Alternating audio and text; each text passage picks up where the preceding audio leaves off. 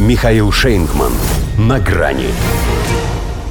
Сколько веревочки не виться, в Белом доме предрекли Украине конец. Здравствуйте. На грани. Приходи ко мне лечиться, и корова, и волчица, и жучок, и паучок, и медведица. В стиле доброго Айболита обещал советник президента США по нацбезопасности Джейк Салливан ответить за всех, кого они приручили.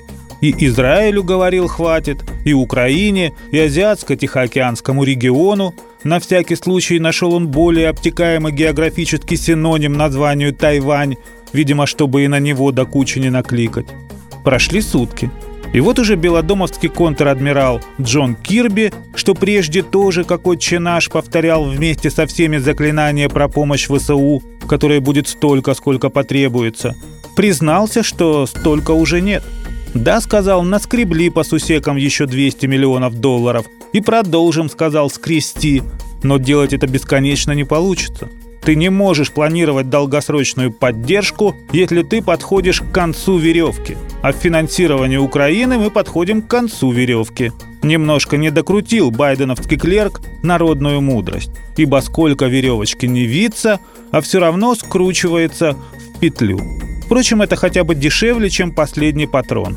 Да и не заслуживает это киевское ничтожество пулю. Ему бы к веревке разве что мыло, а то он обычно без него во все щели залазит. Теперь вот в Израиль лыжи навострил. Там сейчас как раз только его и не хватало. А что, имеет право, он же президент-еврей.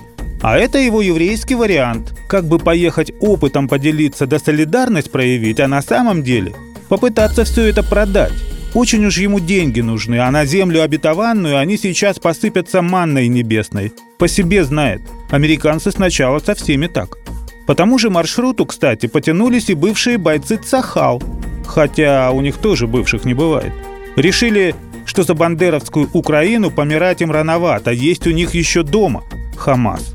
Джо Байден, правда, вдруг захотел ограничить им свободу действий. Важно, чтобы Израиль со всем гневом и разочарованием соблюдал правила ведения войны.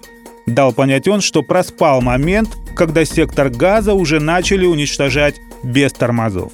Впрочем, его рекомендация не должна вводить в заблуждение. Это он, чтобы алиби себе обеспечить.